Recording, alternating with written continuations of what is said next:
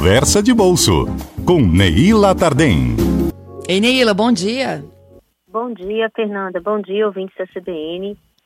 Com esse aumento da taxa de juros, esse aumento anunciado na última quarta-feira, Neila, né? A gente chegou aí a um patamar da Selic, 7,75% ao ano. Não deve terminar por aqui, não é mesmo? É isso aí.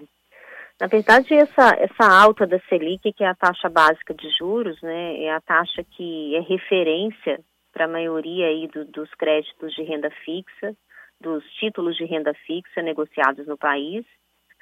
É, essa foi a primeira alta mais contundente do Copom é, na visão do mercado, de gestoras de ativos, de economistas aí que têm muita influência sobre a gestão de ativos. Essa, essa alta está sendo um pouquinho lenta, sabe, Fernanda? Eles esperavam, uhum. eles esperam mais. Porque a inflação está ainda galope e a taxa de juros, agora que decidiu pegar um carro para andar, antes estava indo de carroça, né? E a taxa de juros é uma, um mecanismo que o Banco Central tem para controlar a inflação, que está em disparada, né? É importante ressaltar que a inflação ela está em disparada também nos Estados Unidos, não na mesma velocidade que aqui, mas ela também está crescendo nos Estados Unidos, a maior economia do mundo. É, a questão é que lá você tem uma perspectiva de crescimento de PIB, né? E aqui a gente tem essa mesma perspectiva. É difícil saber exatamente o que, que vai acontecer com o crescimento econômico, né? E no ano que vem, ano de eleição, é ano de instabilidade política, isso afeta a economia, isso afeta o bolso do, do investidor de forma direta, né? Então, assim, é a morte da Bolsa de Valores, é, é a volta por cima da renda fixa, a gente ouve muito esses termos aí no mercado. Não é a morte da Bolsa de Valores, mas de fato a renda fixa está se tornando mais atrativa no curto prazo. Né? A gente pode esperar aí uma rentabilidade de 1% ao mês de, de renda fixa com esse novo juro. E com a inflação a galope, a gente pode também buscar é, é, investimentos que sejam lastreados na inflação, ou seja, tem um componente fixo, mais IPCA, mais IGPM. A gente pode também buscar esse tipo de investimento. Pode ser que ah, no curto prazo, nos próximos seis, oito meses, isso tenha é, um, um, bom retorno, né? Dada o, dado o comportamento da curva aí de longo prazo da inflação. Entendido. E como é que a gente encontra isso? É fácil? Olha, título de renda fixa, o mais popular deles é o CDB. CDB é uma sopa de letrinhas, né? Certificado de Depósito Bancário. Quem oferta esse título? O banco. O CDB existe para financiar o banco. O Banco Central diz o seguinte para qualquer banco, né? Qualquer banco comercial aí, ó, você não pode fechar o dia com caixa negativo. Você tem que fechar o dia com caixa positivo. Então ele não pode ter lá na conta corrente um número negativo do banco, tá? Não nossa, do banco. Então ele precisa ter liquidez diária.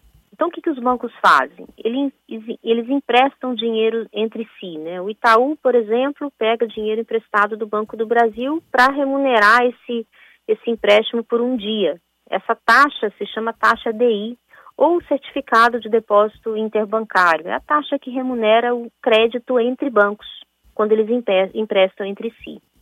O uhum. CDB é um título de renda fixa lastreado no CDI, ou seja, tem CDBs que prometem, ah, eu vou te pagar é, uma expectativa de retorno de 130% do CDI, 110% do CDI, ou seja, acima da taxa que remunera aí o crédito interbancário é, esses CDBs começam a figurar no mercado como uma, uma alternativa mais interessante hoje, a preço de hoje, tá? Se você me perguntasse isso em janeiro, em fevereiro, quando a taxa de juros Selic estava lá 2%, eu ia dizer para você que não, com certeza não, a renda fixa não está interessante.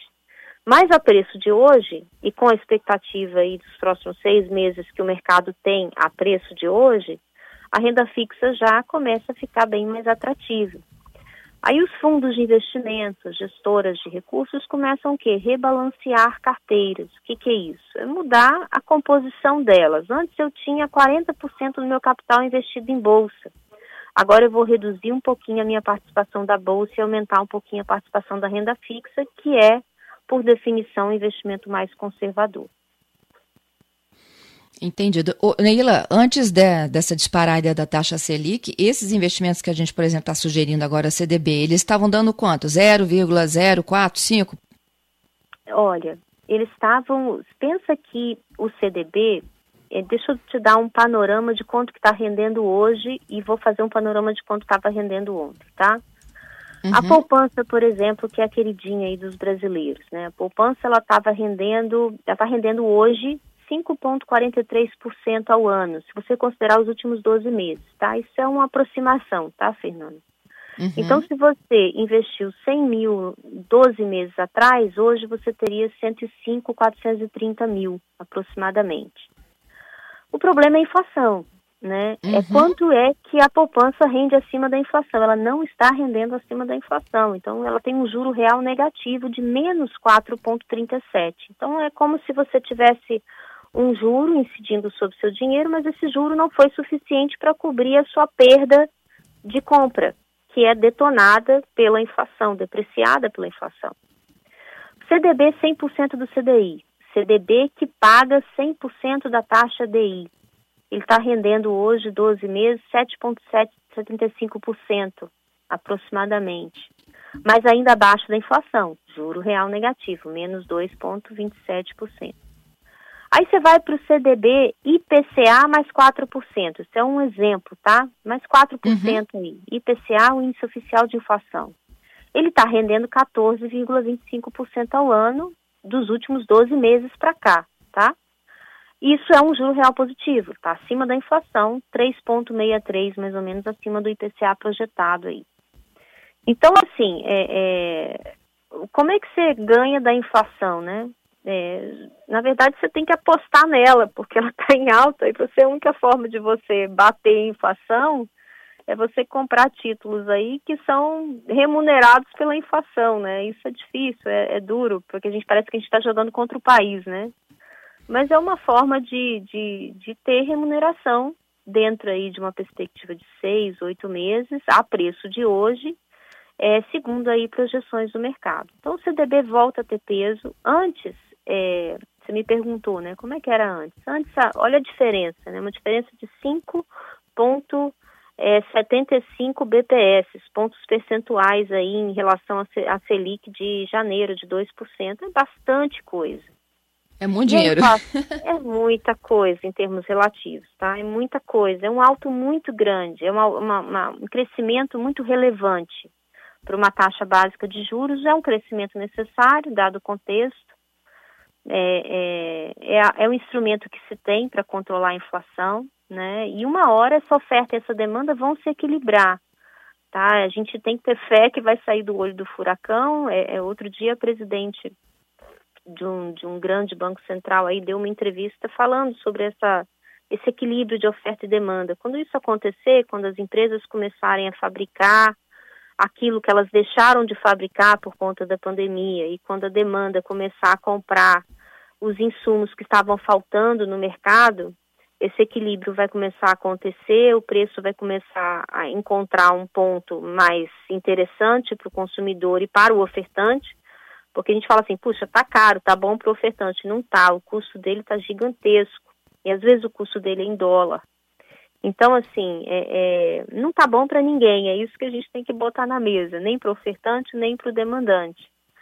Mas é, a perspectiva para o ano que vem não é uma melhora rápida, a gente ainda vai viver essa situação. E a gente espera que a nova eleição traga bons, bons ventos aí para a política e para a economia, não é isso? Isso aí. Neila, fechando aqui com o Gerson, ele pergunta se esse aumento da taxa favorece previdência privada ou não. Previdência privada, Gerson, é o buraco um pouquinho mais embaixo, porque a previdência privada depende do tipo da carteira que você tem de previdência privada. E essa carteira também é construída com base no seu perfil e com base no que o banco oferta como carteira de previdência. É, melhora sim, estava muito ruim no início do ano as carteiras de previdência privada, tá? Melhora. Eu não sei o quanto melhora, eu teria que verificar aqui, fazer um estudo mas melhora. O que, que eu te aconselho? Procure o banco, dê uma olhada na rentabilidade esperada do, do seu pacote de previdência contratado e compara com os principais CDBs negociados no mercado. Onde é que você acha isso? Ah, no site dos principais bancos, no site do Banco Central você pode encontrar alguma coisa. É, e fazer um comparativo. É importante fazer esse comparativo e não esquecer que a Previdência tem uma penalidade se você resolver sacar uhum. o dinheiro antes do prazo, né? Essa penalidade, ela inibe muitos investidores aí de desistir, de, de não desistir da, da Previdência. Ok. Ô Neila, vamos fazer um programa então de Previdência, até ajudando aqui ao Gesso. Acho que tem muita gente que tem curiosidade, né, sobre, sobre o investimento. Bora, semana que vem vamos falar sobre isso. Fechado então, te espero. Até sexta tá que bom. vem. Obrigada, abração.